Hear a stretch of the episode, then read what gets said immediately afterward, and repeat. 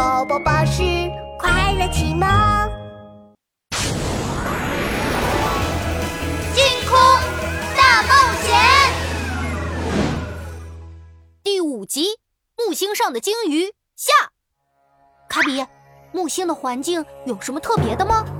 呃，我看看，啊啊啊！书上说木星上有很多很多的闪电，而且木星还有巨大的龙卷风，最大的龙卷风有一万两千千米高，而比地球上所有的山加在一起都高。嗯，闪电，龙卷风。嗯，我现在就把那群黑章鱼喊过来。小特打开随身工具箱，开始组装起零件来。传音器、调制解码器，再加上天线，当当当当！看我的新发明——超级星际通信器！啊，小特，呃，你你要喊那群黑章鱼过来？没错，而且我已经找到那群黑章鱼的飞船通信号码了。唉。可恶！卡比王子和那个地球小孩到底跑哪儿去了？报告大哥，不知道大哥。你们这群笨蛋，还不赶紧找！再找不到，我就要被魔王大人做成清蒸水煮烤章鱼了。好的，大哥，知道了，大哥。黑章鱼们操纵着自己的飞船，在无边无际的宇宙里搜寻着卡比和小特。这时，飞船屏幕突然闪了一下。嗯，这是谁发来的宇宙通信？黑章鱼老大，我是您的头号大粉丝。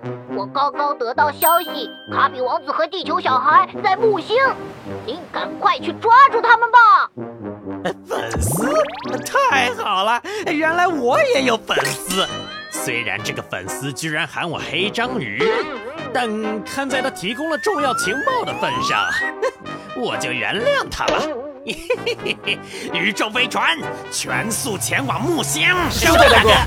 黑章鱼的宇宙飞船飞向木星，飞船刚一进木星云层，无数紫色的闪电就呲啦呲啦向宇宙飞船劈了过来。见鬼了！木星怎么这么多闪电？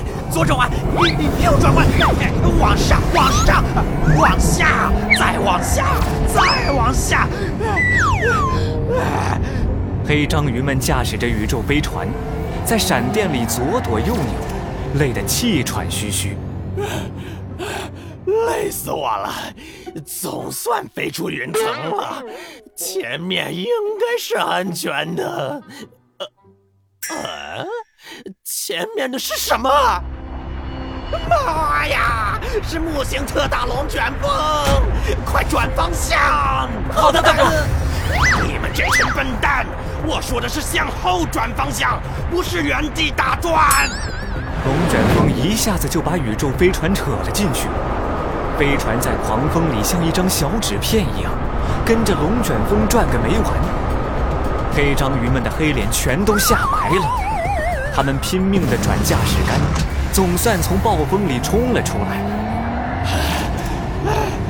总算出来了。这龙卷风转得我头都晕了。啊，黑章鱼老大，我是您的二号大粉丝。我刚刚看到卡比王子的王冠被龙卷风吹海里去了，您快去找吧。什么？王冠掉海里了？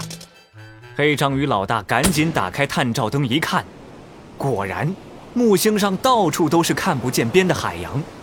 黑章鱼激动地挥起了触手，想不到，想不到我居然能有两个粉丝，我真是太激动了。嗯，虽然这个粉丝也叫我黑章鱼，但现在管不了这么多了，我得赶紧把王冠捞出来。可我这宇宙飞船又不是潜水艇，没有潜水功能啊。大哥，那边有个小岛。太好了，把飞船停在岛上，我们去海里捞王冠。好的，大哥，收到，大哥。黑章鱼们把飞船停在一座圆圆的棕色小岛上，然后一起跳下了海。快点游，赶紧找到王冠。好的，大哥。大哥，我怎么游不动啊？你们这群笨蛋，一定是太久没游泳了。看我的，我怎么也摇不动。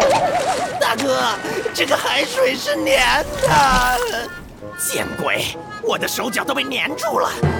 不行，我们得游回去。妈呀，这座岛怎么会自己游泳嘞？黑章鱼们一回头，看到棕色小岛载着他们的飞船，一下子就游走了。黑章鱼们顿时慌了神，八只触手啪嗒啪嗒拼命划想追上去，却一步也挪不动。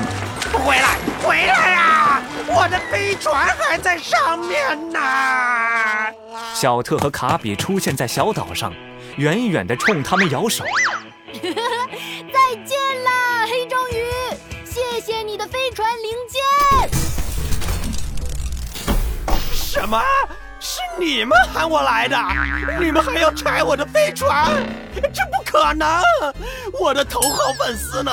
我的二号粉丝呢？快来救救我啊！